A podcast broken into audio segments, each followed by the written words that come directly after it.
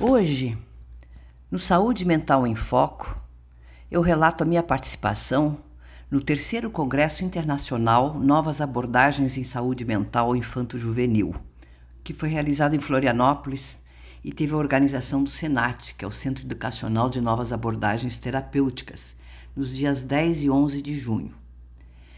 Eu vou comentando, também posso ir lendo alguns trechos dos artigos, né, que o Senat foi enviado, eles são super bem organizados. O pré-congresso te enche de informações, você fica sabendo do que aconteceu no, no congresso passado, vai se preparando para o congresso, uma coisa é um processo bastante interessante. A saúde mental da infância na esfera das políticas públicas de saúde tem a sua história muito recente a questão da infância e juventude ficou à margem na construção de políticas públicas de saúde mental.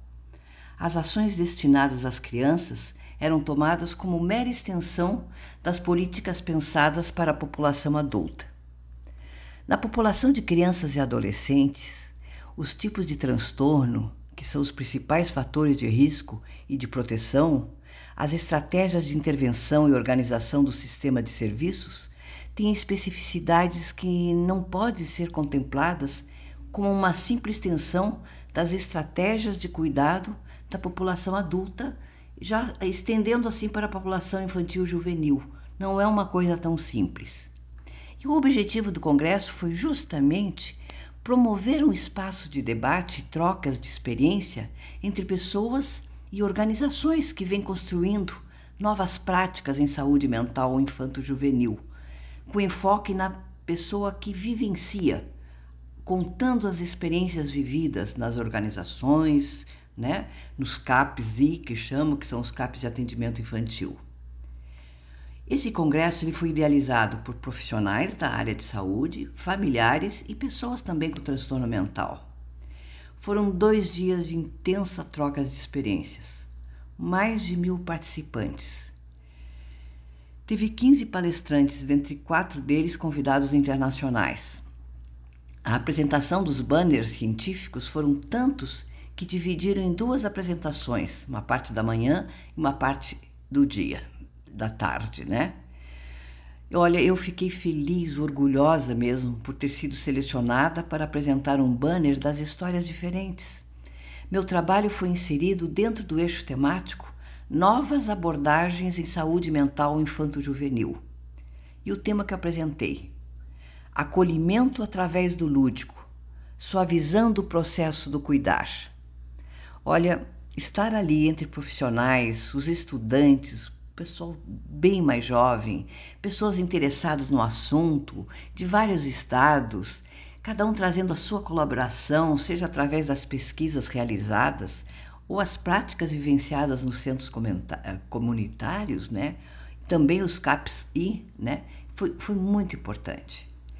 Foram muitas experiências múltiplas, várias vozes, propostas diversificadas, mas com uma única preocupação: como melhorar a saúde mental de crianças e adolescentes através de novas práticas novas abordagens no campo de saúde mental.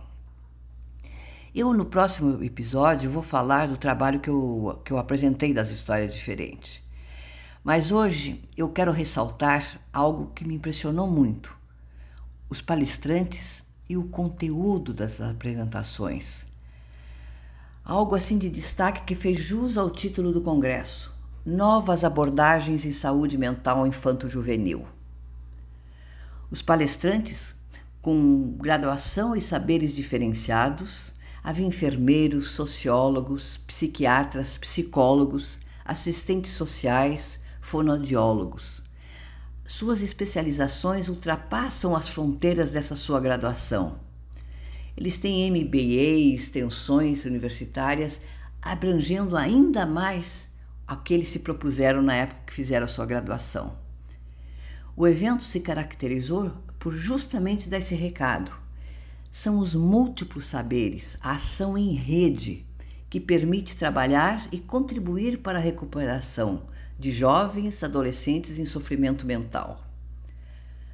Além das palestras, Os banners apresentaram uma realidade preocupante na área de cuidados de saúde mental infanto-juvenil, mas também contaram sobre experiências vividas nos CAPs, nas escolas, nas organizações que nos dão esperança de conquistas e avanços nessa área. Já existem movimentos concretos nessa direção.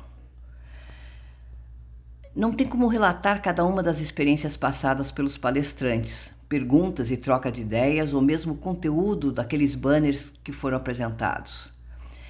Mas eu tenho como descrever o sentimento que saí de lá, acreditando no que faço, maravilhada com iniciativas que parecem pequenas, mas que ajudam tanto. Por exemplo, o poder da música, da alegria, da criatividade como forma de romper barreiras da comunicação, da importância das pesquisas, dos levantamentos de dados, que podem nortear ações nessa área. Exemplos dos CAPs infantis que deveriam ser contados para o Brasil afora, para uma troca de ideias e de experiências. Aquelas é, experiências exitosas, pequenininhas em determinadas localidades, isso tinha que ser ampliado. Né? A importância da rede de proteção e apoio nessa faixa da população que é bem mais vulnerável. Eu saí desse congresso com um sentimento de esperança muito forte e uma vontade enorme de conhecer mais aquelas pessoas dedicadas, comprometidas com uma causa, em prol justamente das crianças e dos adolescentes numa fase é, mais difícil, mais vulnerável, como ajudá-las. E também eu desfrutei de um espaço que tinha uma pequena livraria temática, produtos de associações de saúde mental com trabalhos para vender e captar recursos.